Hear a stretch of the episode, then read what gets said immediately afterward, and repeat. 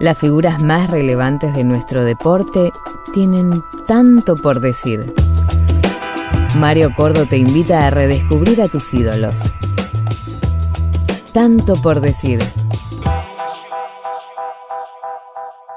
Su aparición en la primera de Racing fue tan explosiva como su juego dentro del campo. Emigró al Valencia de España donde marcó una época para luego pasar por el calcho, el fútbol mexicano y decidir el retiro cuando ya había desembarcado en la MLS. Aunque siempre la camiseta de la selección argentina será la que se lo relaciona rápidamente. Hoy nos visita, en tanto por decir, el piojo Claudio López. Piojo, te quiero decir algo. Estuve pensando mucho tiempo cómo íbamos a empezar esta nota. Y podríamos decir esto, mirá, podríamos decir esto. ¿Lo conoces al Piojo? Sí, hace muchos años. Somos muy amigos a pesar de que no nos vemos ni nada por el estilo. Y mira, como estamos, como Piojo, hablábamos antes al comienzo del programa de la cuestión de las camisetas, de tu viejo, de, que los chicos guardan tus recuerdos también. ¿Qué te pasa vos con tu carrera?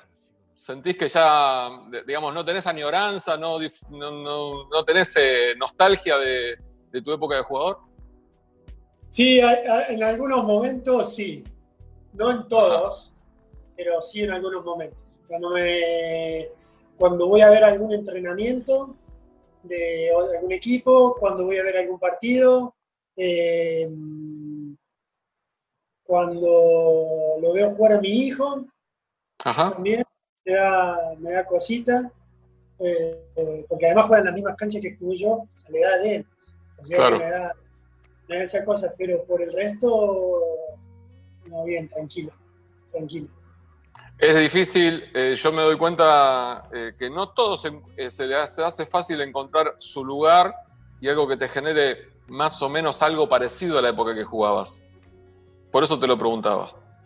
Sí, no, es, es muy difícil. Lo que pasa es que también hay que entender, a ver, lleva un tiempo entender que terminó que tenés que dar vuelta a la página y, tenés que buscar otro, tenés que buscar desde otro lugar o desde, otro lado eh, cómo seguir conectado, cómo seguir ligado y sobre todas las cosas lo más difícil es, para mí personalmente, es cambiar el chip. Ajá.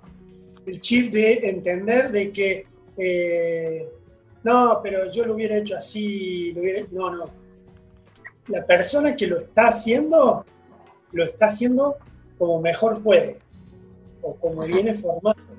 Entonces, bueno, no, no, vas a poder cambiar nunca eso.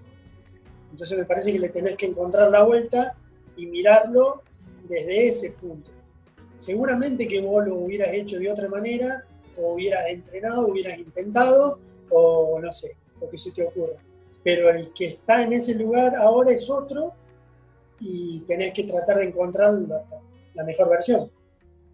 y escúchame, no, sí, sí, sí, perdóname, perdóname que te interrumpí, pero ¿dónde eh, ahora la distancia y, habiendo tenido tiempo suficiente como para repasar y analizar la carrera, ¿dónde fuiste más feliz? ¿En qué momento fuiste más feliz? La verdad, Mario, en la gran fortuna de, ser, eh, de, pasar malos momentos y muy buenos momentos en todos los lugares Creo que de todos los malos momentos siempre saqué cosas muy positivas, muy buenas. Aprendí, maduré muchísimo. Y, y de los buenos momentos eh, siempre quería un poco más, siempre quería vivir en esa, en, esa atmósfera, querer, que, querer estar siempre ahí. Pero bueno, también entendía que no siempre se podía estar ahí. Pero sí, en los buenos momentos querés vivir toda la vida, querés disfrutarlo siempre. Eh, pero bueno, a mí los malos momentos también me ayudaron mucho. Yo eh, alguna vez te lo dije, eh, creo que, no me acuerdo si fue en Roma o en Valencia, no recuerdo bien, pero sí que fue en una charla que tuvimos en el exterior, que has sido un privilegiado, tu vos has sido un tipo tocado con la varita, Piojo. Eh, me acuerdo tu despedida de Racing con Boca, haces el gol, terminás sentado arriba del travesaño, la cancha se venía abajo, eh, vas a la selección. fuiste muy discutido en algún momento por, por, parte de la prensa, siempre yo creí injustamente, pero mi opinión no, no, cambia nada, por la gente también, hiciste el gol de la clasificación al Mundial, vas al Mundial, haces el gol en cuarto de final contra, eh, contra Holanda, que, que, pone al equipo en carrera, un partido que Argentina debería haber ganado, viste que ahora en esta época se están repitiendo mucho los partidos. Vamos a Brasil, después de tantísimos años haces el gol que, ganamos previo al Mundial del 98, vas a Valencia, bueno, ¿qué decirte? Tenías de hijo ni más ni menos que al Barcelona, les hacías de a dos, de a tres goles en cada partido y encima los rendimientos que tuviste. Siempre sentí que fuiste un tipo, pero tocado con la varita, que cuando llegaba el momento eras vos el elegido. Yo no sé si vos eras consciente de eso, si lo disfrutabas, si te pasaba, viste que la carrera del futbolista en ese momento es mucho quilombo y va viste, llevado en una nube y en pocos momentos te sentás a un costadito a analizar todo. Eran muy pocos tiempos libres para realmente analizarlo y pensarlo, y sí mucha hora de trabajo y lo que hacen, lo que hace lo que vos decís de estar en, el, futbolista en ese momento, lo que hace es eh, pensar qué va a pasar mañana y seguir para adelante y seguir metiéndole y seguir, entonces te deja disfrutar muy poco o te deja ver muy poco, o te deja un claro muy chiquito para ver qué pasó atrás o qué fue. Yo también me siento un privilegiado y doy gracias de poder haber tenido esos buenos momentos, esas buenas cosas que te da el fútbol, que me dio esos partidos que vos decís, las temporadas que tuve en los equipos que estuve, que, que realmente hoy, a la, muy a la distancia, eh, y la verdad que con el diario El Gol hubiera dicho, la verdad que si me hubiera detenido en ese momento a disfrutar un poco más o a pensar un poco más, a lo mejor me hubiera servido para la siguiente, la siguiente travesía o la siguiente aventura que hubiera tenido. Pero bueno, eh, te digo, eh, mejor no lo podría haber dicho. Lo que, lo que vive el futbolista en muy, en muy corto tiempo no te deja lugar a pensar realmente todo lo que está pasando. Y, de esos momentos que hablamos, capaz que hay alguno que me haya olvidado. No creo, por esto que decíamos, que fuimos muy testigos de la carrera de cada uno eh, paralelamente. Eh, ¿Cuál te quedás? ¿Cuál te, ¿O cuál te viene a la mente más seguido? ¿Cuál te gusta más recordar? Aunque sea en silencio, no es que yo no te imagino a vos que vas a un asado y decís yo jugué, yo gané, yo hice, no te imagino así. Más allá de que te conozco, no te imagino así, pero a vos en particular internamente, ¿cuál es el que más disfrutas? disfruto mucho la época de la explosión en Racing, hasta que voy a Valencia, esa época inolvidable, la época buena del Valencia.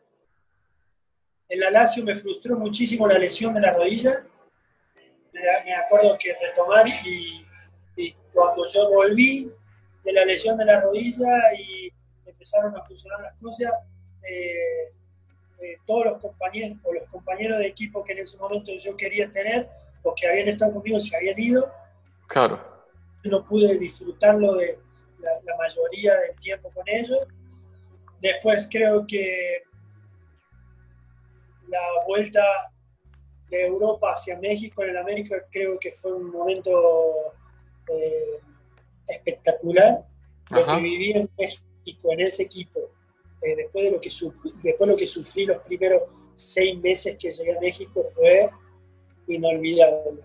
Me dolió muchísimo la vuelta a Racing porque llegué en un contexto en el cual eh, volví más por amor y cariño que realmente pensando las cosas como se, se estaban dando.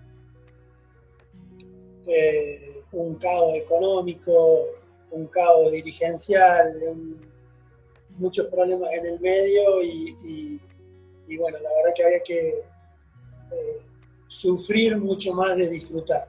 Porque vos hoy en día te pones a ver todos los jugadores que vuelven a los clubes o a sus clubes de origen antes de irse a, una travesía a Europa o a donde sea, vos ves que lo disfrutan más. Sí. Yo cuando volví a Racing, un sufrimiento, porque vos decís, desde el día hasta el que terminó el año, vos decís, la puta madre, pero si yo volví para realmente disfrutarlo y estar con la gente y cosas, y la verdad que fue de terror. Y la, experiencia de Estados Unidos fue más pensando ya en, terminar, terminar la carrera que eh, en que buscar una nueva, una nueva aventura, así que más o menos te los definía todos. sí, sí. Eh, eh, en Racing yo creo que, como decías vos, ¿no? quizá el peor momento institucional fue en tu regreso, pero cuando surgiste, me acuerdo del equipo de los ligeritos, como decía Víctor Hugo, con el, con, con el Lagarto en la Copa Centenario del 93 y a partir de ahí ganando un lugar. Eh, esa época de la LIN, que tenían un equipazo, habían armado un ah. equipazo con el Mago, con Tito, con el Radio. Bueno, el, del Chelo ni hablar, el del Chelo ni hablar, digamos. Eh, y aparte con tu, con tu, explosión en el fútbol argentino, digamos, ¿no? Lo que te llevó a jugar a, a la selección ni, ni, más ni menos. Me parece que. Y aparte, digamos, obviamente, lo decía al comienzo, estás ligado directamente a la, a, la selección argentina, pero obviamente que la gente te identificamos con Racing. aparte una cosa, en esos tiempos te costaba estar en un equipo de primera división, te costaba, pero de verdad, tenías unos monstruos adelante eh, que realmente a ver, eh, costaba mucho. Y después, que también eso pasa muchísimo, pasa muchísimo hace un tiempo hasta ahora, pasa muchísimo. A mí me costó cinco años sorprender a un equipo europeo para que me vinieran a buscar. Cinco años me costó. Y de luchar con estos monstruos que se están hablando.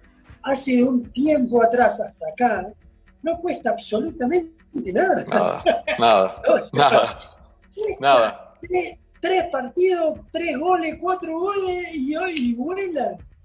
Y eso también es lo que está pasando un poco, que las generaciones se fueron medio como, eh, a ver, eh, son muy buenos jugadores, tienen, tienen un futuro por delante impresionante, pero lo que nosotros sentíamos, el seguir estando en el club de origen y seguir aguantando los monstruos que teníamos delante, que si no hacíamos las cosas bien, nos caían encima, eh, eso yo creo que nos hizo madurar más, más temprano y nos hizo esforzarnos el doble para llegar hasta allá.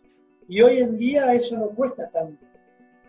Sí, por eso hablábamos, viste que yo te decía la cuestión de, lo privilegiado, de los grandes momentos que has tenido, de, de la situación tocado con la varita. El Piojo es el que hace el gol en Brasil, el Piojo es el que hace el gol contra Holanda, el Piojo hace el gol contra Boca, ni más ni menos, para despedirse de Racing pero también obviamente que viviste en momentos muy complicados, individuales, llevado por el grupo también.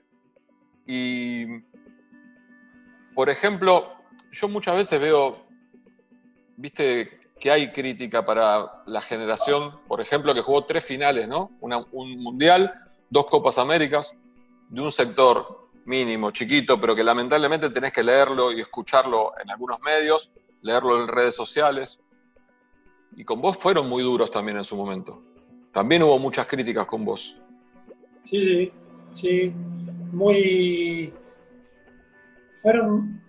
A ver, creo que era más una, ideología, creo que era más eh, la idea de... Eh, yo lo pongo de esta manera. Yo creo que la, gente que, está en ese lugar que critica, que está siempre en el lugar de criticar, o en el lugar de buscarle siempre la vuelta para poder criticar, creo que pasa más por una ideología que de fútbol que tienen ellos o por otra cosa que es lo que hace que no le dejen ver la realidad.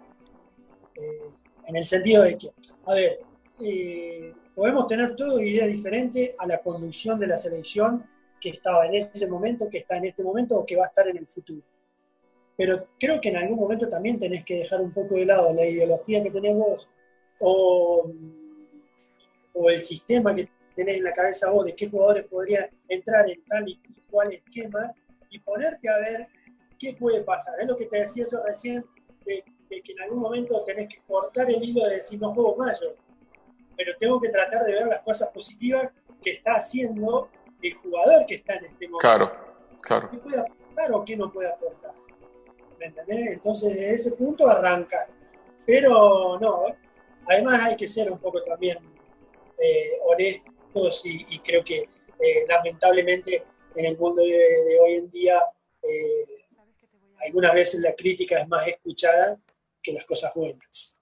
Sin duda, ¿viste? Pareciese, pareciese como que tiene más lugares, es verdad, es verdad, es verdad. Lamentablemente es, así, somos así nosotros también. es, como que vende un poco más y es, más complicado. Y si te pones a luchar contra eso, eh, es una batalla imposible. Eh, yo creo que, yo creo que, digamos, hay que poner en contexto la situación, ¿no? Era Pasarela el técnico del seleccionado argentino y eh, metió una renovación muy grande. Era, había quedado afuera, había quedado afuera, había, quedado, había terminado un ciclo que habían ganado dos Copa América, Ruggeri, eh, el Cholo que era pendejo, después se sumó al grupo de, Pasarela, Diego había jugado el Mundial 94, bueno, una renovación muy grande eh, y con chicos muy jóvenes, digamos, porque cuando vos te pones a pensar la edad que tenían cuando llegaron a la selección y que Pasarela se la jugó por ustedes, Pasarela no es el presidente de River que quedó pegado con el descenso, Pasarela fue un gran entrenador que se la jugó por una, por una camada de jugadores que jugaron 70, 80, 90, 100 partidos en la selección argentina. Vos, Hernán, El Burro, eh, Ratón Ayala, eh, Vivas, Astrada, Almeida, bueno, Cholo también, Verón, digamos, me parece que hay, un, hay un mérito muy grande de parte de él. Aparte tenía un, un cuerpo técnico de excelencia, o sea, tenía, tenía el Toro Gallego y lo tenía Alejandro Sabela, ni más ni menos. O sea que era, era una cosa. Pero bueno, siempre los cambios y siempre eh, los cambios generacionales en la selección siempre fueron así. Eh, lo mismo ahora, vos ves que eh, se está pidiendo a grito un cambio generacional, un cambio generacional, y después de repente escuchar, pero para, están a la altura, está esto, claro, está lo claro. Vos decís, ¿por dónde entras? Pero pero bueno, a lo mejor es la idiosincrasia nuestra, la cultura futbolística nuestra que hace que tienen que, tenemos que pasar o tiene que haber estas clases de tormenta para poder ver qué puede llegar después. O insistir hasta ver qué puede pasar después. ¿Qué, cuál, te dolió más de las dos, Piojo? ¿La del 98 o la del 2002? Digo, así, pensándolo, el 98 estuvo, llegaron a acuerdo de final, queda eliminado por Holanda en un partido, vuelvo a repetirte, lo vi hace poquito cuando lo repitieron, Argentina mereció ganar, indiscutidamente mereció ganar, generó situaciones, pegó dos tiros en el palo, eh, y la del 2002 creíamos que hasta la final no parábamos y nos volvimos rapidísimo, pero muy, muy rápido. Sí, yo creo que esa, esa, eh, esa va a quedar, vamos, por el resto que queda de vida, va, que va a ser siempre esa no porque el 98 no haya dolido, que la verdad estábamos muy cerca y estábamos haciendo las cosas bastante bien para llegar. Eh, fue un partido yo creo que la ejecución que tuvo Beckham en el segundo gol de Holanda inexplicable en el sentido de no, no, porque no sea un tremendo jugador, sino que para esa clase de partido y en esa clase de instancia. Y es porque tenía que pasar pero la del 2002, por todo lo que se había generado anteriormente, en los partidos amistosos, en la eliminatoria, de la manera que se llega y todo, creo que ella sí es como que no hay forma de, de olvidársela y, es más, te duele hasta ponerte a pensar en las cosas que, que, podrían haber llegado a pasar o en las cosas que podría llegar a cambiar, es, es un dolor inexplicable. ¿Y, ¿Y, cuáles son las de las dos de las dos las diferencias, las razones diferentes que hubo en una y en otra, por la cual no se, no se llegó a un objetivo mucho más cercano. No, yo creo que la, del 98 fue por, eh, por el partido en sí, por una cuestión futbolística, en el sentido de que, bueno, había dos equipos que realmente jugaban a, ganar el partido y uno tuvo la suerte más de su lado que el otro por decirlo de alguna manera. Y en el 2002 yo creo que sí fue una, fueron acontecimientos que fueron pasando mediante los partidos que hiciera que, que bueno, que no, que no llegáramos a pasar eso. Y eh, puede ser, también lo podemos atribuir un poco a lo físico. No llegaron todos los jugadores al 100% al comienzo del Mundial, es más, hubo jugadores que se lesionaron eh, durante el entrenamiento, eh, preparatorio para llegar al Mundial. Y, bueno, creo que pesó la derrota con, con Inglaterra, creo que pesó mucho. Y, bueno, se fueron cambiando cosas y eso fue eh, también a lo mejor un poco detonante, pero en realidad, Mario, el partido estuvo ahí, eh, los jugadores estuvimos ahí y no se dio. Eh, mucho más de ahí, atribuirle cosas no, no tiene mucho sentido.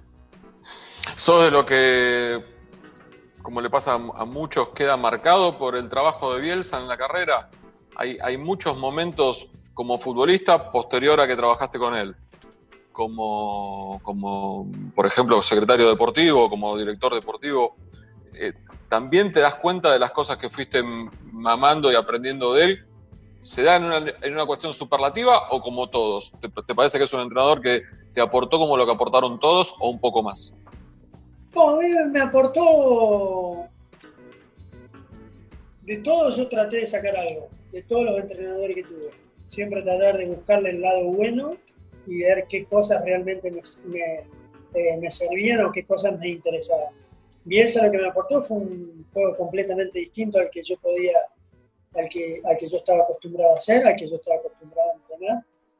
Me cambió todo un sistema de entrenamiento y un sistema de, posicionamiento en el campo y, de cosas nuevas que, que, que, me sirvieron mucho. Aprendí, aprendí bastante. Pero eh, como te decía recién, saco de todo lo, mejor que, pude sacar de todo y lo, voy, y lo voy mezclando con los demás. No creo que un sistema sea mejor que el otro eh, o que el otro. Yo creo que cada entrenador, cada... Eh, sí, bien digo, cada, cada entrenador o cada director deportivo que sea tiene un sistema o un estilo ideado en la cabeza. Y después es tratar de encontrar el mejor estilo de jugadores posible para poder realizar eso y en base a eso y en base al entrenamiento y en base al, convencimiento que tienen los, entrenadores con los jugadores es que llegas a ser los grandes equipos. Sí, el, sí, el tema pasa en que, viste, nos duele mucho, a todos por igual creo, eh, más allá de las formas y de los equipos, lo que nos cuesta salir campeones, digamos, lo que nos cuesta ganar un título, ¿no? lo que necesitaríamos, lo que nos gustaría ganar un título, lo cerca que se estuvo, vuelvo a repetir, en tres circunstancias, en, las dos finales, bueno, la que hablábamos al, comienzo de Estados Unidos, la final de Brasil 2014, digamos, y, por detalles, ¿no? Por pequeñas situaciones. Bueno, pero también hay que coincidir o hay que hablar también o discutir eh, en la final unos, en las finales se deciden por detalle, excepto la, semifinal que tuvo Alemania con Brasil. Sí. que ahí No, hubo, no, hubo detalle, hubo un libro de detalles increíbles. Eh, la final se decide por un detalle. ¿Me entendés? y, muchas veces uno no se pone a pensar, y, por lo que significa una final, y, por lo que está en juego y por todo, pero vos llegás eh, llegás de una serie de acontecimientos, de una serie de partidos, de una serie de tiempo de concentración y, lo que conlleva el rendir cada partido, los entrenamientos, el tener todo un país pendiente atrás, el tener que a lo mejor llegás con, eh, con una carga emocional, ¿me entendés? Y hay veces que esas son las cosas que te hacen definir por detalles. También. Entonces, eh, a ver, no sé, la final, yo creo que tanto la final de la final de Brasil como las otras finales han sido por detalles menores, pero que bueno que también cuentan en un partido y que están. No te queda otra. Tenés que aceptarlo y seguir. Después podés discutir de cómo le jugaste, de que por qué pusiste a este, de que por qué pusiste el otro, pero si yo te das cuenta, eh, se definió en una larga, en una jugada fortuita, eh, y ya está. No es que te fueron superiores todo el tiempo, porque vos también tuviste tu oportunidad. No se dieron, pero las tuvimos. Sí, sin duda, sin duda. Eh, vamos a escuchar un poquito de música y luego sigo charlando para terminar el programa con el Piojo, con Claudio López. Estoy en mi casa, me puedo dar este lujo, mira. Te conozco desde acá, mira. No, qué lagrimón. Mirá. Qué linda. Esto. partido con el partido con el Levante, Copa del Rey, en cancha del Levante. Eh, habíamos hecho la nota ya. Eso por ende habrá sido un miércoles, creo que el martes o miércoles hicimos la nota. El martes hicimos la nota, concentraste, fuiste a jugar y cuando te estaba yendo para el túnel, como yo había quedado sentado ahí en la platea, te sacaste y me la diste ahí nomás. Qué lindo recuerdo. O sea que tengo, tengo un problemita con esa camiseta. ¿Por qué?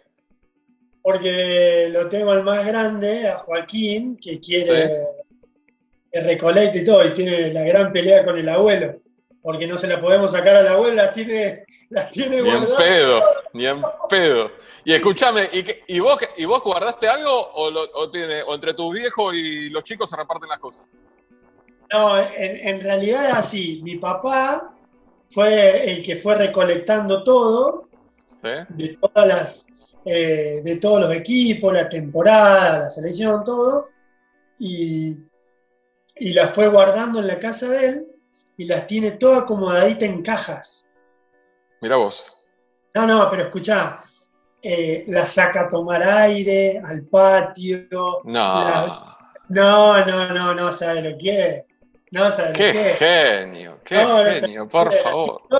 La tiene toda guardadita ahí y en realidad a mí me, me caga pedo, no me deja, me deja mirarla y nada Y, y al nieto le dice, Juaco, vos cuando quieras venir, las las mirá, las tocás, o esto o el otro, te pones toda la tarde, todas están todas guardadas acá. Y hay un ropero que están todas las cajas ahí guardadas. Y escúchame, las que tienes son, tu viejo las que tienes son las tuyas o tiene las que fuiste cambiando también? Todas las que fui cambiando también. Al yo no tener un lugar fijo donde, donde quedarme siempre, a ver, el lugar fijo lo tengo, mi casa y todo, pero no tengo un espacio suficiente para poder hacer lo que, lo que queremos hacer con mi señora, de colgarla o ponerla en un cuadro, lo que sea. Entonces están todas guardaditas ahí, pero no sabes, es una, una preciosura como las tiene guardadas. Esto es radio, así que lo voy a explicar. Tengo la camiseta tuya, la Luambi número 7 del Valencia. Piojo, para mí es un placer, un placer volver a verte hablar. Hace casi cuatro años que no nos vemos. La última vez, como recién lo decíamos, fue la final de la Copa América en, Estados Unidos, pero en serio que te conozco hace muchos años. Fuimos creciendo juntos, vos en lo tuyo, yo en lo mío. Hemos tenido momentos complicados los dos en la carrera, pero a mí me da la sensación que sos de esos tipos que, como muchos de ustedes, que trasciende, por ejemplo, en tu caso, Racing, ¿entendés? O trasciende Valencia. Sos, sos de los de la selección, digamos, ¿entendés? sos de la camada que sos relacionado directamente con la selección? En realidad, el, paso del tiempo y las cosas que han ido sucediendo, el, encuentro, el encuentro más cercano siempre ha sido la selección. El hecho de vivir tanto tiempo afuera y volver, eso nos daba un poco de pie para, para poder reencontrarnos y poder estar. Pero la verdad, yo me, me acuerdo de del conocimiento nuestro, de la, relación, de la relación nuestra, me acuerdo de los tiempos del arranque, vos decís que pasaron muchísimas cosas, y es verdad, pasaron muchísimas cosas, y de la vez que nos vimos, la última vez que nos vimos, que fue en la final de la Copa América en Ario, en Estados Unidos, me recuerdo, me recuerdo el encuentro eh, como un encuentro genuino en el cual se vinieron todas las cosas encima que habíamos vivido antes y, mira que me encontré con gente de la misma época nuestra cuando nos conocimos y no fueron los encuentros igual. ¿Me entendés lo que te quiero decir? Es como que, ¿me entendés? Es como que nació algo más en la relación cuando se empezó en ese momento, así que siempre te recuerdo con un gran cariño, eh, un gran respeto y la verdad que siempre eh, tenemos buenos recuerdos. Gracias, Piojo. Gracias, papá. Y escuchamos una cosa. Piojo, me decía que había terminado tu contrato en Colorado.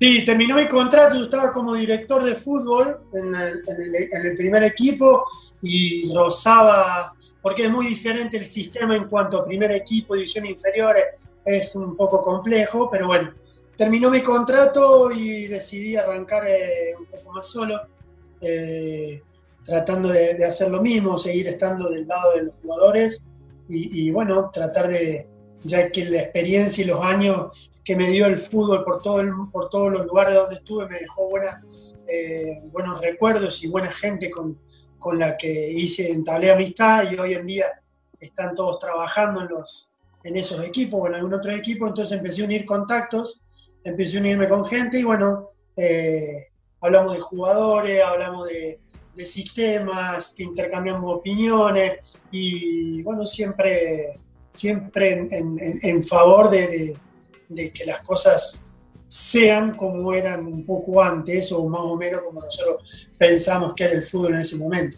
Y sobre todo con chicos de acá de, del lugar mío, de, Córdoba. ¿Y, es muy natural de por qué te afincaste en, en Córdoba o sentís que para tu laburo es mucho mejor? No, lo que pasa es que fue una decisión que tomamos medio así, que ya la veníamos pensando y queríamos probar. Nunca se sabe acá cuándo es el momento de volver y estar bien no.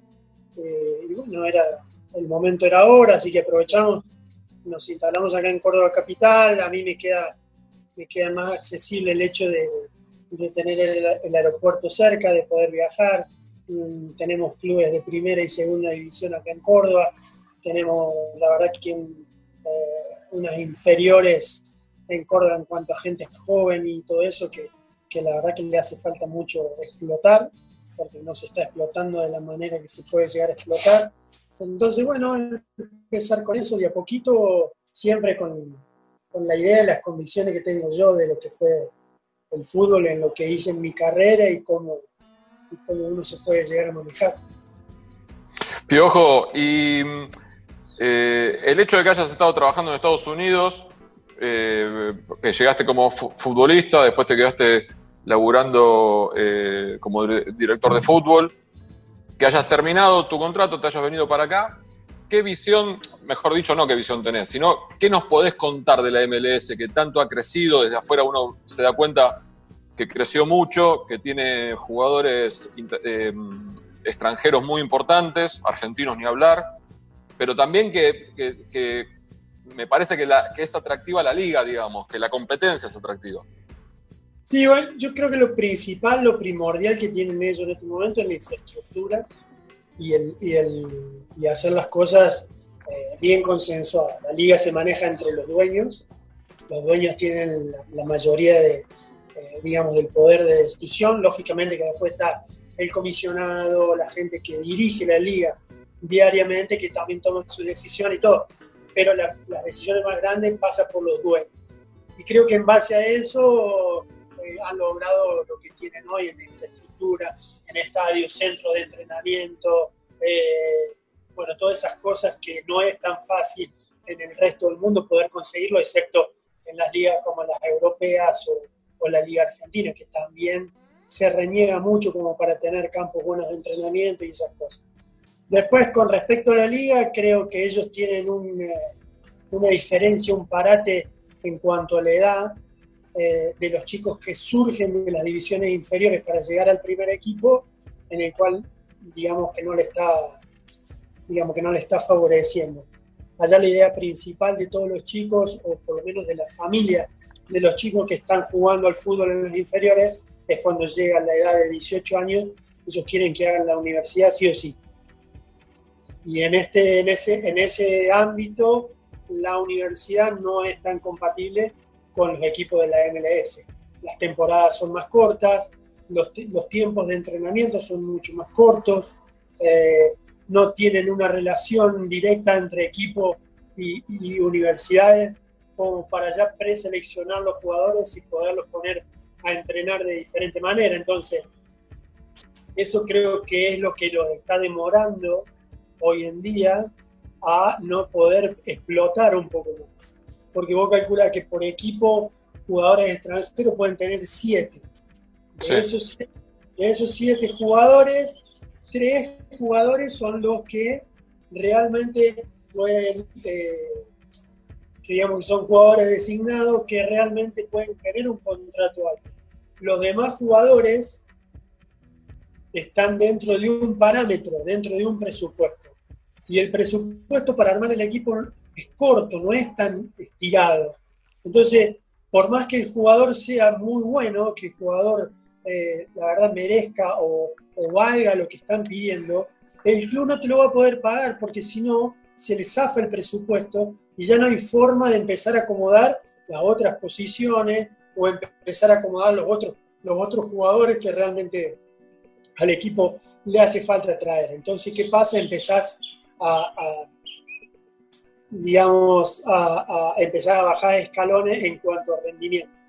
Un jugador, a ver, eh, hoy en día puede haber jugadores que los valga, que no los valga, pero el jugador que está, que está valiendo en un mercado, por decirte un número, un millón de dólares, no te va a rendir igual que el que, que, el que, el que vale en el mercado 100 mil. Hay una diferencia. Claro. Eso se nota, si no los clubes no lo pagarían. Obvio, obvio. Entonces es como que ya empezás a, a, bajar el nivel, por decirlo de alguna manera. Y escúchame, y, esta cuestión de, de, uno lo que ve desde afuera, ¿no? Los Ángeles Galaxy, ponele, eh, New York City, eh, y ahora el Inter de Beckham, eh, tienen el mismo presupuesto que los demás equipos, pero da la sensación de tener mejores incorporaciones. Pero, claro, bueno, digamos, ¿cómo lo manejan? Eso, lo manejas también.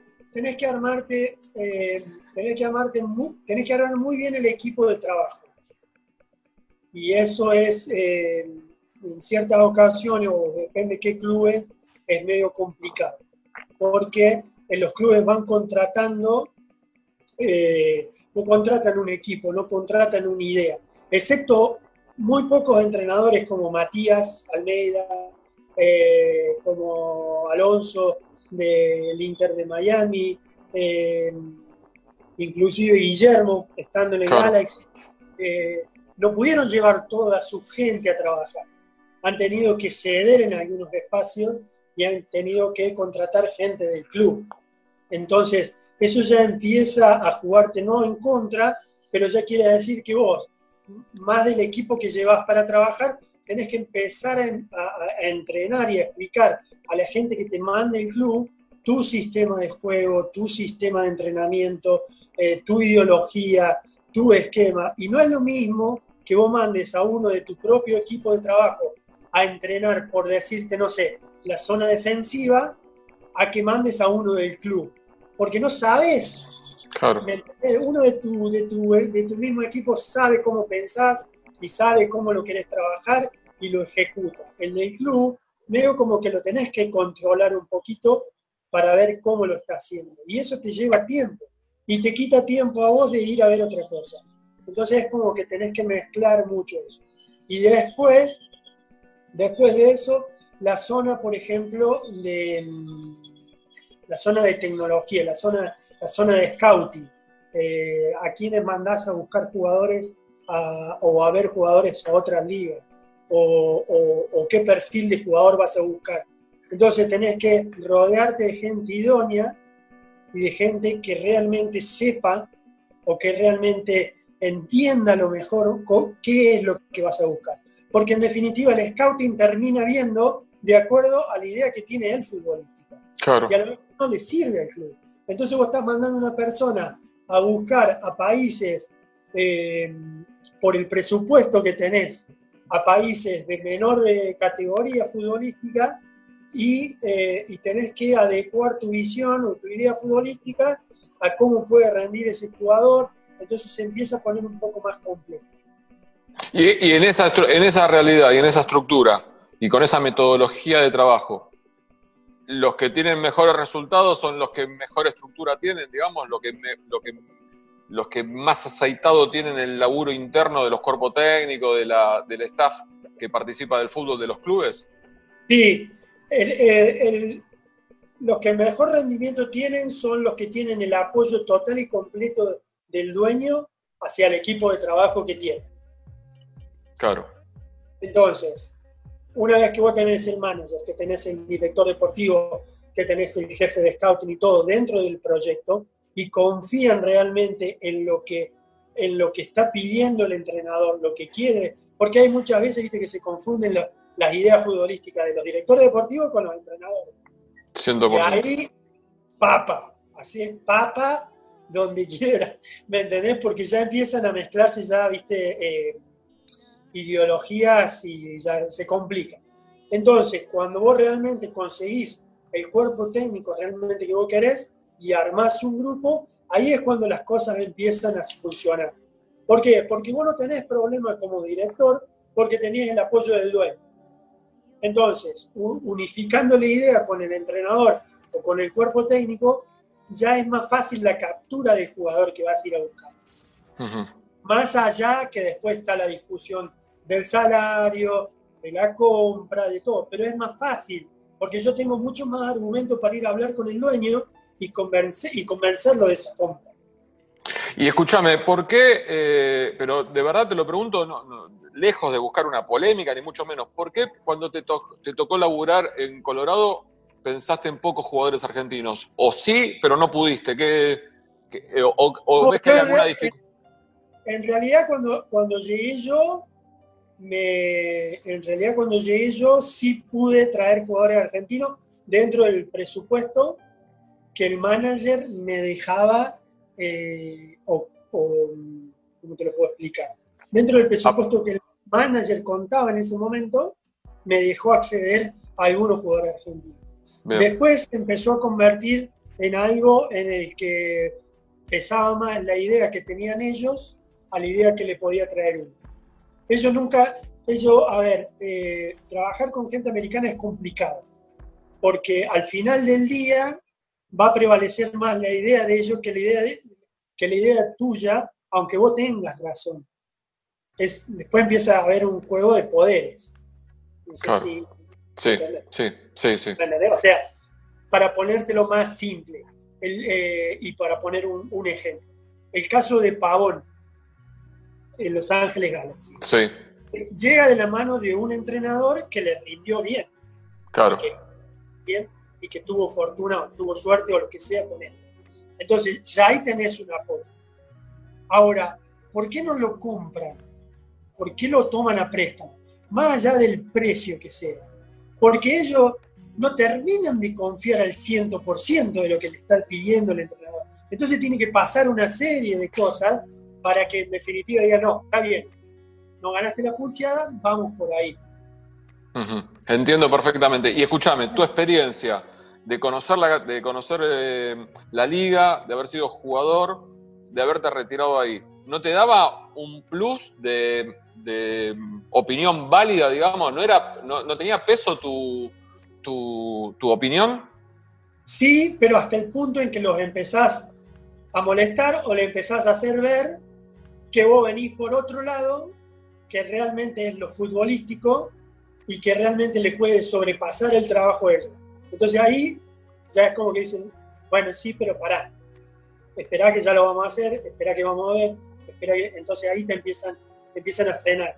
Y ahí es cuando empieza a haber un desgaste que uno, eh, eh, a ver, Mario, cuando uno, por lo menos en mi caso, cuando yo tomé el trabajo, lo hice para aprender, lo que era la liga, para aprender cómo se manejaba la liga, para aprender una posición que no era la mía en el fútbol, la mía era dentro, dentro de la cancha y ahora tenía que estar afuera, Tal cual. de una oficina. Entonces, yo entendí, pero lo que nunca, em, a ver, lo que nunca se terminó de entender es que todo el proyecto, todas las ideas o toda, eh, o toda la visión es para progresar dentro del club y progresar con el club, no progresar solitariamente.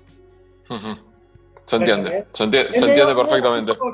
veo así como que vos me invitás, eh, a ver, vos me contratás para el programa tuyo y va todo bien, va todo bien, y yo a lo mejor en dos o tres cosas o en dos o tres ideas, a lo mejor em, sin querer, eh, yo por aportar al, al, programa, te empiezo a sacar un poquito de espacio. Sí. Y vos llega un momento y vas a decir, bueno, sí, pero eh, habla cinco minutos, no hables diez. O espera que te vea yo después, te lo estoy hablando, o sea, gráficamente. Sí, se entiende perfectamente el ejemplo y me parece que es súper super gráfico, totalmente. ¿Entendés? Entonces, como que uno va a decir, bueno, para, está bien, yo estoy acá, estoy cómodo, estamos trabajando, pero también quiero ver un progreso en el equipo, quiero ver un progreso en, lo, que, en lo que estamos haciendo, tiene un, eh, tiene un vamos hasta allá, o vamos a hacer esto para llegar hasta allá. Entonces cuando no empezás a ver eso, es cuando empiezan a, caerse todos los soldaditos y vos decís, sí. Eh, ¿qué estoy haciendo? a lo mejor podría estar mejor en otro lugar haciendo otras cosas. Claudio, y escucha, estoy hablando con el Piojo López, por si todavía no se dieron cuenta con, con su tonada imposible de perder cordobesa, afortunadamente. Eh, que escúchame, y, cuando pensás, suponete, ¿no? Hoy que se ha vuelto tan atractiva la, liga para, nosotros, para, para ni hablar para el futbolista argentino que siempre está pensando en dar el, el, salto al exterior por la parte económica, por la parte de tranquilidad, de tener, de tener una experiencia en el exterior cualquier futbolista argentino con nivel en Estados Unidos rendiría o, crees que hay ciertas características que ellos valoran más y que te puedes destacar más que cualquier otra? No, yo creo que arrancás con una ventaja importante. Arrancás con una ventaja bastante importante el hecho de la idiosincrasia y la cultura que vos tenés acá. Sí. Y de dónde venís y cómo lo haces. Y el jugador argentino en sí está preparado para ir a solucionar todos esos problemas. No se cae tan fácil. Hay jugadores que vos traes de Europa o jugadores que vos de Europa que si las cosas más o menos no las ven claras como ellos querían, no se sobreponen. Llegan hasta ahí y se quedan. Mismo jugando en Europa, ¿eh? no es que estamos hablando. Pero el jugador argentino está como más capacitado para solventar el problema y seguir para adelante. El problema que te encontrás cuando llegas allá es que la, ¿te acordás la, diferencia que, te comenté del jugador que va a la facultad y que después vuelve? sí. Esa transferencia de cuatro años o de cinco años por estar en la universidad, los jugadores que vienen del draft al equipo pierden tiempo de entrenamiento, tiempo de progreso técnico y de progreso táctico. Entonces, chocas muchas veces con jugadores que realmente le tenés que explicar por qué haces eso dentro de la cancha, por qué en el sistema tenés que funcionar como funcionar y por qué en el sistema vos tenés que aportar lo que le vas a aportar. En cambio, a ver, el jugador argentino que va para allá, que tiene una formación distinta, que tiene un, un entrenamiento distinto y otra cosa distinta, cuando llega, llega un equipo profesional que ella está acostumbrado a hacerlo Sí, está bien la diferencia de dinero, está bien todo, pero ya llega para hacerlo. Pero se choca con, esta, con estos jugadores que vienen de la universidad, entonces te ralenta en lo, en lo, en lo futbolístico.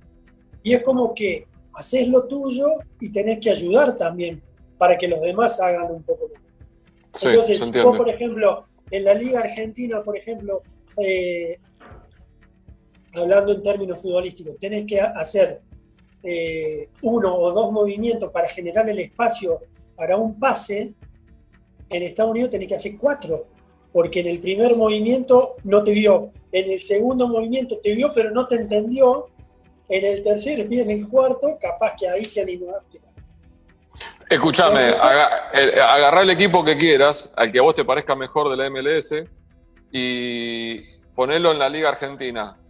O agarrar un equipo argentino, si querés Boca, el último campeón, River, que indudablemente eh, tiene un nivel tan alto desde hace tantos años, y lo pones en la MLS. Es muy diferente la, competencia que va a tener. Un equipo americano acá en la Argentina participaría de los primeros puestos, un equipo argentino allá eh, no tendría rivales en, la, competencia a largo plazo. Y el fútbol siempre va a prevalecer. A nivel técnico-táctico va a prevalecer. A nivel físico, y mirá que en el fútbol argentino hay un ritmo bastante, bastante alto, pero ellos están preparados para, perder la pelota y volver a recuperar. Entonces, al nivel físico, eso te, te va desgastando mentalmente, te va desgastando.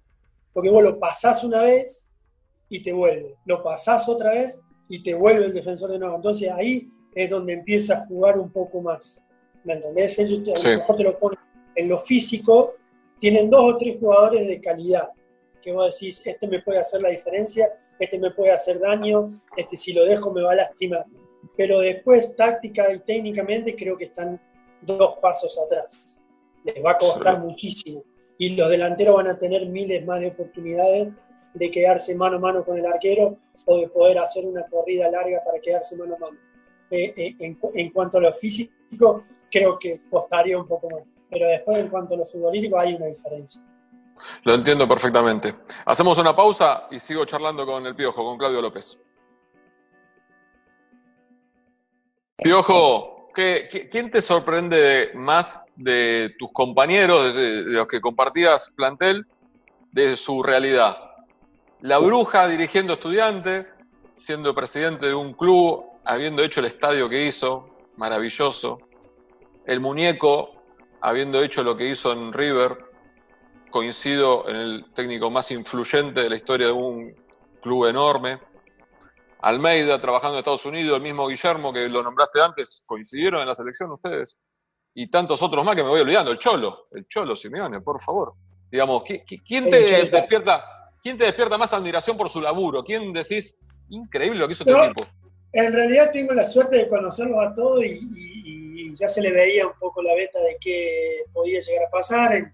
Eh, eh, a Sebastián siempre lo vi con esa historia desde, desde otro punto, pero lo que ha hecho un estudiante es formidable, la verdad, impresionante, hay que sacarse el sombrero. Eh, Marcelo siempre, eh, siempre fue estratega, siempre fue... Además, su posición dentro del campo siempre hizo que fuera más pensante y más esas cosas. Y, y el Cholo ni hablar, ni hablar, eh, el que me sorprendió más fue Matías. Matías me sorprendió más el hecho de, haber compartido mucho tiempo juntos y de, y de, eh, estar, eh, de coincidir en algunos pensamientos y todo, que se haya volcado entrenador después, después de lo que sufrió lo que vivió con River y empezar a hacer su carrera como entrenador y después desde, el, desde el lugar que él eh, interactúa con el jugador es el, Matías que yo conozco. El, que concentrábamos juntos, eh, el que teníamos concentraciones juntos, el que compartíamos eh, comidas y entrenamientos juntos y partidos. Y, me alegra mucho de, la interacción que tiene él y cómo plantea las cosas él, que realmente los jugadores de hoy en día, con toda la tecnología y toda esta nube de de redes sociales que hay todo, eh, logren captar eso y entrar eh, eh, en ese mundo y, que lo puedan, y que lo puedan resolver. Y bien, eso, eso, sí me gusta, pero en, realidad me alegra muchísimo. Y debe haber bastante, muchos más de los que hemos compartido que a lo mejor desde otro lugar lo están haciendo y, le, les está haciendo bien también. Me, olvidaba de Hernán Crespo, me olvidaba del Chelo Delgado que está trabajando en la Secretaría Deportiva de Boca. Eh, también había alguien más que, Bueno, el ratón Ayala y Samuel son, son parte del cuerpo técnico de Escalón y la selección argentina, ¿no? Pablito eh, Aymar, Pablito Aymar también, sí. Eh, Pablito Caballero. El Kili, es, el, Kili es, el, técnico de la reserva de Central. Con el Kili, con el Kili te dije, Kili, ya empezaste a reírte. el Kili, sí, tuve la oportunidad de verlo en el centenario del Valencia. Ajá. Eh, y lo que me reí con el Kili. le digo, vos siendo entrenador, Kili, en alguna vez en tu vida te lo hubieras imaginado, no es ni cerca, pero no sabes lo bien que me hace ponerme el buzo y salir todos los días a la cancha a, poder compartir con, con, los chicos. Y en buena hora, en buena hora. Es lo mismo que hablábamos, es lo mismo que hablábamos antes. Es difícil cambiar es difícil sacarse el chip y arrancar desde otro lugar. Pero bueno, me alegra y me pone muy contento que toda la gente que uno compartió, conoció, que el fútbol eh, le trajo eh, más cerca, eh, puedan estar haciéndolo bien. Sin duda, sin duda. Piojo, ¿y, y cómo ves ahora viviendo acá en Argentina, estando mucho más cerca del fútbol nuestro? ¿Cómo lo ves? ¿Cómo ves, más allá de que obviamente este momento que estamos pasando, que afortunadamente zafamos un poco de la charla porque para no caer en el lugar común, ¿viste? Que estamos encerrados, que tenemos que cuidarnos, obviamente, que, pero ¿cómo ves la realidad del fútbol argentino? ¿Qué te sorprende? ¿Qué te gusta? ¿Qué no te gusta tanto? A ver, eh, creo que es un momento difícil. Eh, no era como antes que más o menos se equiparaban las cosas en cuanto al económico y en cuanto a lo futbolístico. Creo que hoy hay una diferencia económica entre los clubes, que eso hace que eh, se note a la hora de jugar. Eh, dentro de la cancha me parece que ya no existe tanta esa diferencia. Creo que con un buen armado táctico y, con un convencimiento importante dentro del equipo que vos tengas, eh, creo que le podés aguantar el partido a un Boca, a un River, a un Racing eh, muchos minutos y, los haces pensar bastante eh, de la forma que te pueden. Eh, pero a la larga sigue prevaleciendo esa diferencia de calidad de jugadores que a lo mejor en una o en dos jugadas ya te, te, te diferencian un partido y te hacen que el partido se te ponga muy cuesta arriba. lo que no me gusta es esto de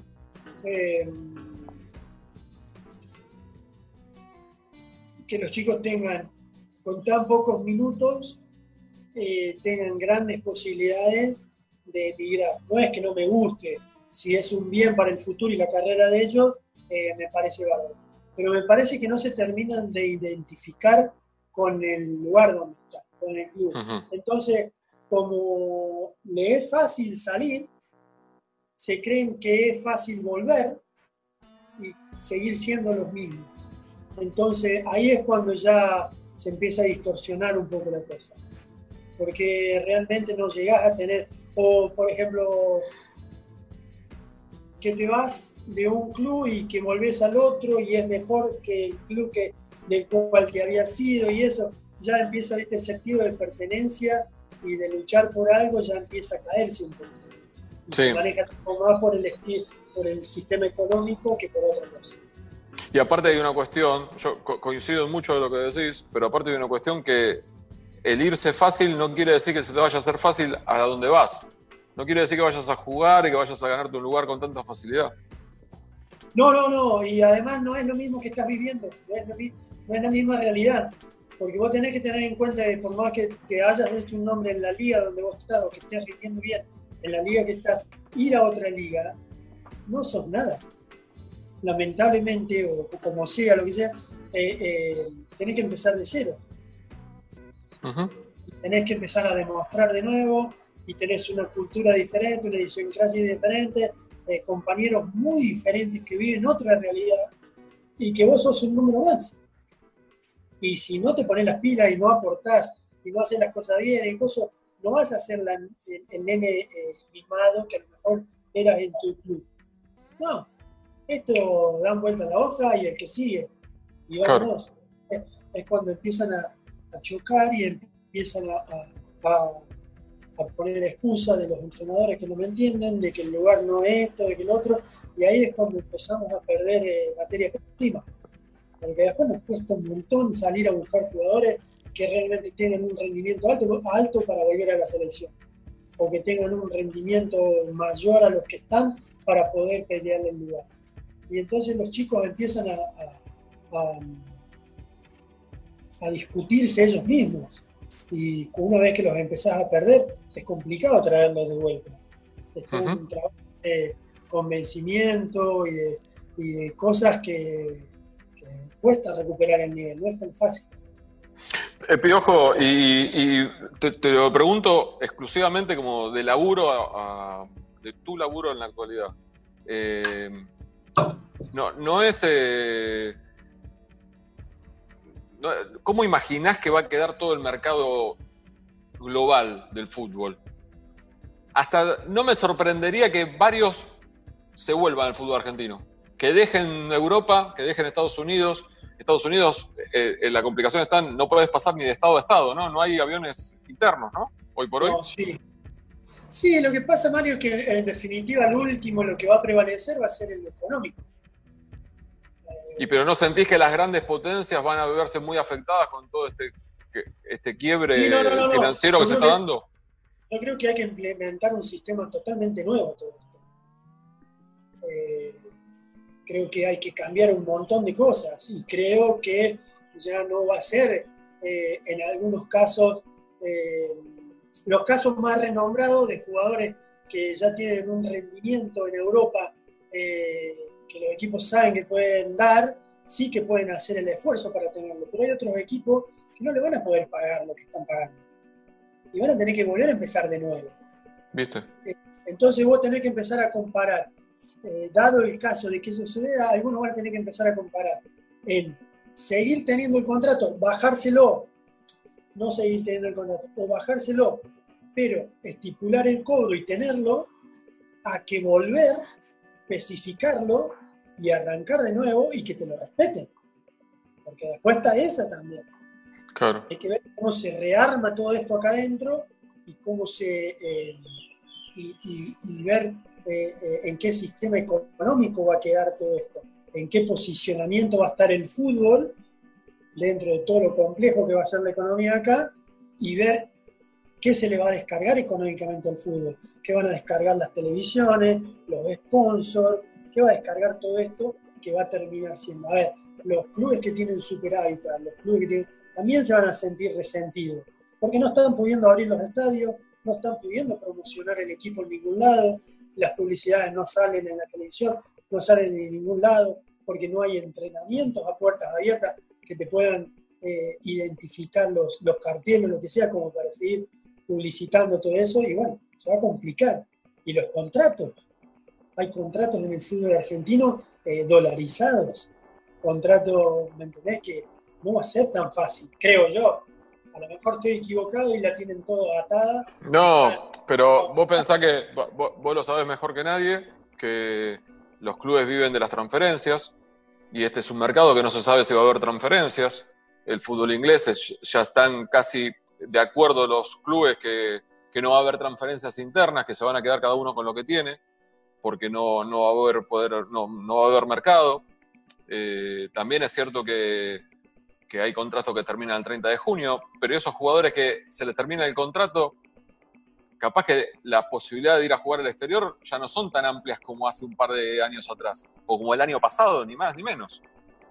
Es, es, muy, es muy complejo. Es, muy complejo y primero tienen, para mí la primera decisión que tienen que tomar es cómo, si van a terminar o no van a terminar las ligas, si las van a dejar o las van a reiniciar o cómo van a seguir. Y dentro de eso tenés eh, lo que estaba diciendo vos, de los contratos de los jugadores que pueden quedar libres. Dentro de, dentro de, ¿en qué cuadro los vas a meter? Porque si vos decís que van a jugar las últimas tres fechas de la liga, o que van a hacer un playoff, o lo que vos quieras, ¿en qué, qué jugador va a querer hacer eso? Y si me rompo y vos no me renovás, ¿qué hago? ¿A dónde voy a ir a caer? ¿O qué voy a ir a hacer? Entonces todo va a ser eh, que estudiar bastante. Sí, sí, sí, aparte, aparte en este, eh, viste cuando se dice eh, a río revuelto ganancia de pescadores, yo creo que en algo nos puede llegar a beneficiar, hasta incluso una cuestión geográfica. Como siempre dijimos que vivimos en el culo del mundo, el estar en el culo del mundo capaz que nos favorece en algún punto. Sí, sí, no, eso por supuesto, por supuesto. Y hay muchos jugadores que a lo mejor no van a encontrar rendimiento o no van a encontrar minutos en otros lugares que a lo mejor y sí está la posibilidad de volver. Claro. pero empezar y arrancar de nuevo, porque estamos en un parate en el cual todo el mundo va a tener que arrancar de nuevo. No es que esto fue un parate de 15 días en los cuales los que venían jugando todavía pueden mantener un poco el ritmo y los demás no tienen que hacer. No, no, no, acá arranca todo el mundo de cero porque el, aislamiento, el estar en casa, todo te, te hace entrenar de, de manera muy diferente a la que podrías entrenar en un campo, a las, a las consecuencias que te puede traer, a lo que te exige el preparador físico, a lo que quiere el entrenador. Así que me parece que va a pasar un tiempo bastante, bastante largo para volver a recuperar todo eso. Piojo, hablas con amigos, gente en España, en Italia, en México, en Estados Unidos. ¿Dónde tenés más contacto? ¿Dónde, qué, qué realidad te, te, cuentan?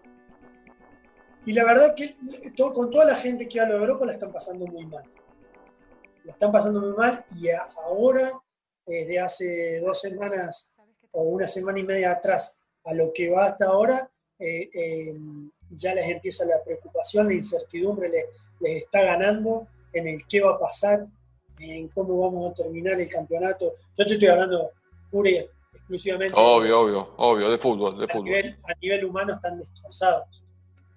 lo mismo que está pasando hoy en día acá en Argentina, está pasando allá, en el sentido de que están completamente aislados, están completamente dentro de sus casas y, no son muchas las ideas que se te vienen a la cabeza. Y en lo futbolístico sí, todas, todas estas ideas de, que circulan y, que el periodismo habla y que comenta y que discuten y todo, eh, al estar mucho tiempo en tu casa, al jugador le empiezan a entrar.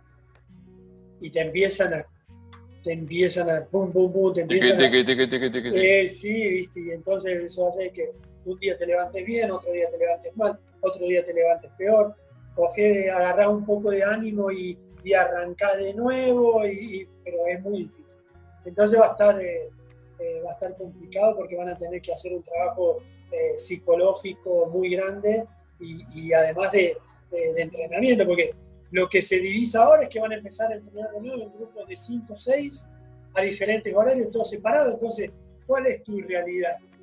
¿Contra qué vas a competir? Yo creo que, para, creo que para lo único que se piensa en, esos entrenamientos es para calmar la ansiedad, para, para decir, bueno, hagamos algo, pero no, no, hay nada, no hay una fecha, ni siquiera saber cuándo tenés que volver a jugar. No, ni siquiera vas a poder entrenar un sistema. Sí, vos sabés que tu posición es tal, pero ¿cómo lo voy a hacer si no tengo un, no tengo un parámetro? Tengo, ¿me entendés? Alguien, porque, a ver, indudablemente que la competencia dentro del equipo tiene que existir para que todos seamos mejores. Obvio. ¿Me entendés? Y para que el técnico también sea mejor, a ver en qué, en qué punto, qué, eh, eh, eh, cómo, cómo, tiene que elegir. Pero esto va a ser va a ser todo así hasta que realmente se puedan juntar todos y hasta que realmente, hasta que realmente empiecen a abrir las puertas para poder jugar. No, y aparte, primero que no hay migraciones, digamos, no hay, no hay competencia internacional, no sabes cuándo se van a abrir las fronteras ni nada. Y escuchame una cosa, quiero saber eh, de verdad cómo está Estados Unidos, con un presidente tan vamos a decir particular, para ser un poco académicos, pero que, parece como que tomaron decisiones muy tarde, digamos, como que se dejaron estar mucho tiempo, que no le dieron bola a lo que pasaba en el resto del mundo. Sí, en varios lugares pasó así. Mira, de la gente que yo conozco en Estados Unidos que hablo, eh, por lo menos los que yo conozco sí son conscientes y sí, eh, sí eh, tratan de hacer un, aislamiento y quedarse en la casa pero no tienen, eh, no tienen el mensaje del gobierno que no, no, loco, te tenés que quedar adentro. Realmente, porque no sabes a quién le puede pasar y no sabes cómo te puede llegar o cómo puede pasar. Entonces te tenés que quedar adentro. Pero, por ejemplo, el otro día hablábamos con unos amigos que tenemos en Denver, eh, así de la familia, y dice, no, nosotros estamos en casa, el otro día fuimos, compramos en el supermercado y, eh, para tener, para reponer, y estamos acá en casa, bla, bla, y, bueno, ¿y qué hicieron? ¿Y qué hicieron hoy? Que ah, no, y salimos los tres con los perros a pasear por el parque. entonces, esa, ¿me entendés? Sí hay una cuestión de decir, sí, nos quedamos aislados, estamos en casa, pero lo mismo salimos. Siguen teniendo esa clase de libertades, que está bien, están al aire libre, los parques son inmensos y todo, pero te cruzas con gente y estás, entonces, creo que sí, no lo que decís vos, no hay una decisión eh, del gobierno en realmente tomar las cosas como realmente son. ¿Me entendés? Y, sí, sí, sí. Muchísima gente. Y no sé si los, los números son reales o no son reales. Claro, claro que sí. Llega un punto en que te pones a pensar y decir, loco, nos están mintiendo, nos están diciendo la verdad, qué está pasando, qué no. Entonces, bueno, uno que puede quedarse adentro y estar, eh, la verdad que hay que hacerlo porque eh, las noticias que se escuchan de otro lado y lo que, y lo que te comentan amistades que viven en otros lugares son difíciles. Piojo, eh, me decías anteriormente que te había tocado quedarte acá, que esta cuestión de la cuarentena te, te, tocó en Córdoba. Independientemente de que yo no creo en la casualidad, es tu lugar en el mundo, me, imagino. Si no es Río Tercero, será, la, eh, será Córdoba capital, pero es tu lugar en el mundo, me parece. No, sí, sí, siempre ha sido mi lugar. Yo desde que me he ido, desde el primer viaje que me fui a Europa, en la época de Racing, todas las vacaciones de, tanto de verano o, fuera de los campeonatos o tiempito que teníamos en la selección o lo que sea, siempre lo pasábamos acá. sí, es nuestro lugar en el mundo. Además, tengo, yo soy hijo único, tengo mi viejo tan grandes y bueno, quieren estar cerca de sus nietos, quieren verlos. Eh, señor también tiene sus familiares eh, y siempre fuimos muy familiares en ese aspecto. Las navidades siempre las pasamos acá, eh, las vacaciones, por más que nos tomáramos días afuera, siempre volvíamos, así que sí, es nuestro lugar. Bueno, me, alegro mucho que por lo menos si la tenemos que pasar como la estamos pasando, poniéndole mucho huevo, que sea, que sea en un lugar así. Piojo, eh, sabes cuánto te quiero, sabes la alegría que me da hablar con vos, que, vayas haciéndote tu lugar en, el, en esta, ya no tan nueva, pero sí en una actividad que, que sin duda que vas aprendiendo. Y agradecerte por el tiempo y por la, por, la onda de hacer la nota. No, el agradecido soy yo, el, sentimiento es, mutuo, así que eh, me alegro muchísimo eh, de que nos encontremos en estas circunstancias de nuevo y que podamos eh, y que podamos contactarnos y hablar y todo, y me alegra muchísimo lo que te está pasando, porque sé lo que has luchado y lo que has trabajado para, para poder disfrutarlo, así que hay que disfrutarlo al máximo y seguir para adelante. Gracias, Piojito. Gracias, papá. Un beso grande a la familia y, estamos en contacto y de verdad que he disfrutado mucho del programa. Espero que vos también. Dale, muchísimas gracias. Abrazo enorme. Saludo a toda la gente que está, que está escuchando y, que, bueno, esperemos que esto pase pronto, que estemos todos a salvo y que podamos seguir con nuestra vida adelante. Gracias, crack. Gracias. Abrazo enorme. Fenómeno, abrazo. Tanto por decir. Una charla entre amigos. En Club 947.